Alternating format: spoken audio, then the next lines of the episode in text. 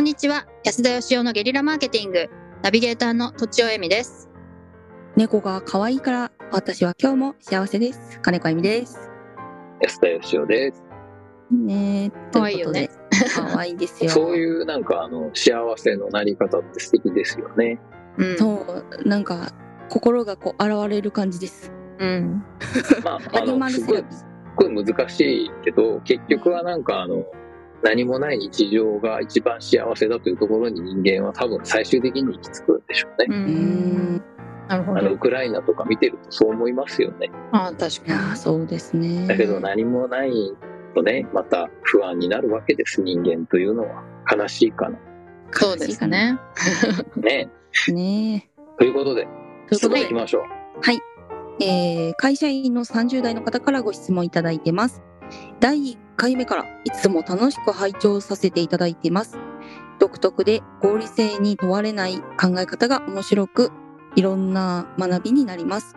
早速質問ですが、安田さんが会社に理念は必要ないと言われている記事をどこかで見かけました。今もそう思われますかまた会社の理念は個人で言うモットーに当たるかと思うのですが、個人のモットーはありますかお三方のモットーを教えていただければ幸いです。知り合いの会社の理念を見直しと、120歳まで生きる人生のモットーの参考にさせていただきたく思います。ということです。はいはい、すげえ。党と理念が同じかどうかっていうところも含めて難しい問題なんですよね、こはういーんビジョンとかいうれ。そう、んビジョンとかミッションとかね、はいバリューとかは理い念とかいろんな言葉でくぐりがあって、はい。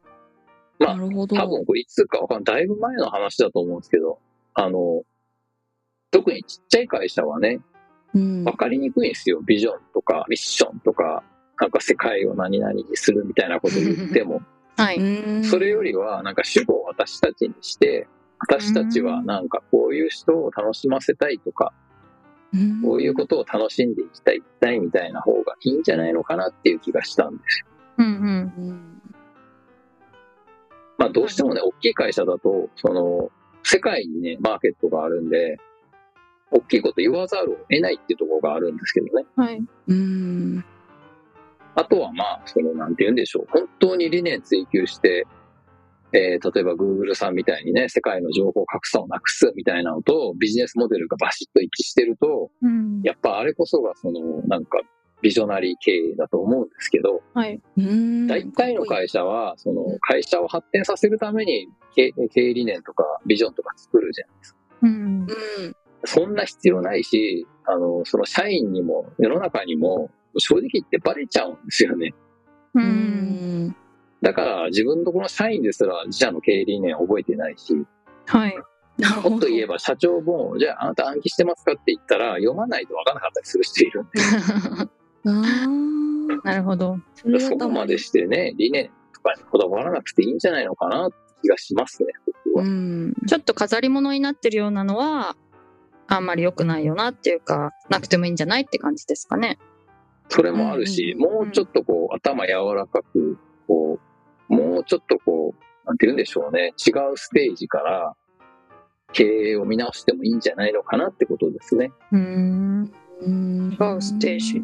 はい、例えばあの任天堂とかはねそういう理念を作んないっていう運を天に任せるからあの、えー、任天堂っていうんですけどあそうなんですね。ああ、知りませんでした。もともと花札屋さんでねその運を天に任せるっていうのと花札とかけてるんでしょうけどうんへえそういうところからああいう会社も出てくるわけではうい。んやっぱりなんかそのもっとね現場の人がどうやったらよりなんか面白いことを考え出すのかとかそういうことを真剣に考えていくと理念っていうのは一つの行き着いた答えだけどそれが全てじゃないと思うんですううんんそうですよね。はい。よね。まず理念作ろうっていうところがなんかちょっとこう工夫が足りないと言わざるを得ないんじゃないか。うんうんはいはい。私すごい若い人とお話しした時になんかわ僕私の理念はこれなんですけどってこうサラサラサラっと言葉で一言でこう表されているのを聞いた時にすごくなんか違和感ありましたね。うん。なんかそれがね、自然に降ってきた、なんかそれこそ釈迦とかキリストみたいな人だったら、すげえなってことになるんですけど、まず先に理念っていう言葉があって、理念とは何ぞやを勉強して、あ、じゃあ理念作ろうみたいなのって、完全に型にはまっちゃってる気がするんですよね。そうですね。なんか、狭めちゃってる。る感じがしましそうそうそた、うむしろ。はい。そもそも、あの、会社を発展させるために何が必要なのかなとか、もう一回ちょっとゼロベースで考えて、うんで、なんか理念に行き着いたんだったらいいんですけどね。もっとなんか、せっかく自分で会社やるんだから自由でいい気がするんですけどね。うんモットーはどうですか個人のモットモットーってなんかもうちょっとこう、土台みたいなもののイメージがあるんですけど、ー。理念は、はなんか上の方にあって、 目指すところみたいなのあって、モットーっていうのは、モなッんトかーっ、て何語なんですか確かに全然知らないです。本当だ。そんな英語っぽくないですよね。うん私のモットーはケセラセラですよ。言あったかあ、もあるんだ。言ってた、うん言ってた。ね。それは何でしたっけえー、なるようになるなるさがとあ、なるようになるさと、すごいなぁいうそ感じれ。は、あの、理想とするところではありますよね。うん。そうそうそうですね。もう難しいですよね。難しいですけどね。うん。うんそ中央さんは何ですかもっと。いや、もっと、だから言葉ではあんまり考えてないですね。多分、いろいろ、こういうことにしているみたいなことはいろいろあると思うんですけど、う。うん。そう子育てしてる時も、自分のこう、判断の基準っていうのはすごくあるし、譲れないところはいろいろあるんですけど、言葉でこれ一つみたいのは出てこないです。いやそうですよね。人生のって言われると難しいですよね。うん。例えば、あそのう、ですね。結局理想になっちゃいそう。うんなんか仕事とプライベートを分けるわけじゃないけど、うん、結局なんか子供と遊んでる時間もなんかすごい楽しいし、うん。うん、なんか、でもだからといってそれだけで人生終わった時に、全くなんかやり残し感ないかと言われるとあるわけで、はいうんまあそういう意味ではなんか仕事とも言えないんですけど、はい。自分の生きてる間に、なんか掲げてるテーマみたいなね、そういうのはありますね。うん、言葉に僕の場合はしてるんです。はい。うん言葉にはね、明確に言語化はしてないんですけど、うんはいはい。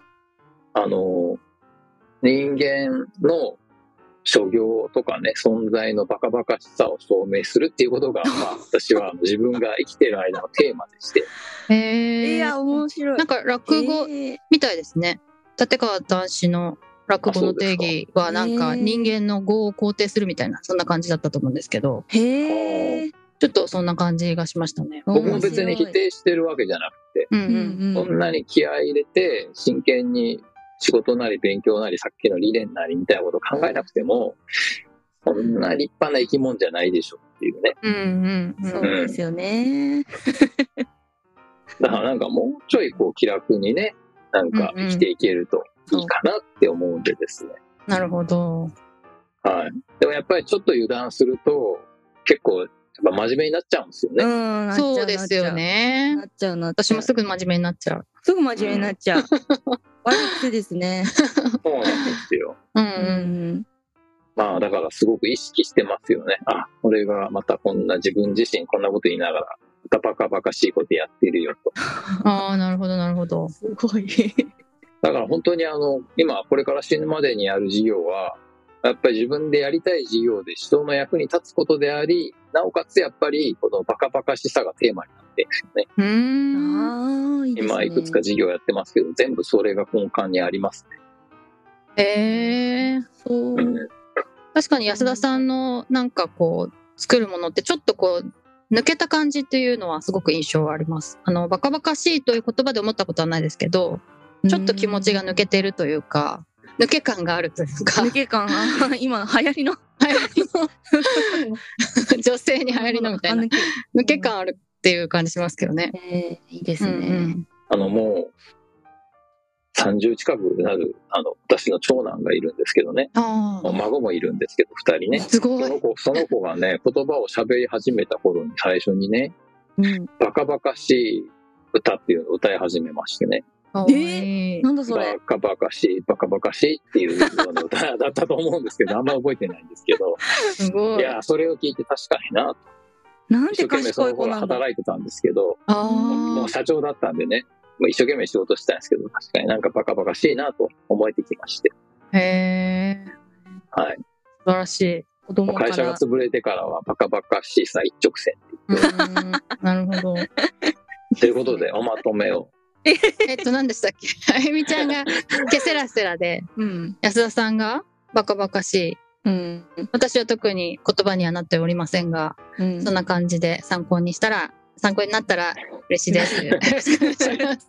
ということで、本日は以上です。ありがとうございました。ありがとうございました。本日も番組をお聞きいただきありがとうございました私たち3人でギブの実験室というオンラインサロンを始めることにしましたキャンプファイヤーファンクラブというサービスで募集をしていますので参加したい方はキャンプファイヤーで検索するか境目研究家安田義雄のホームページ安田義雄 .com からお申し込みください来週もお楽しみに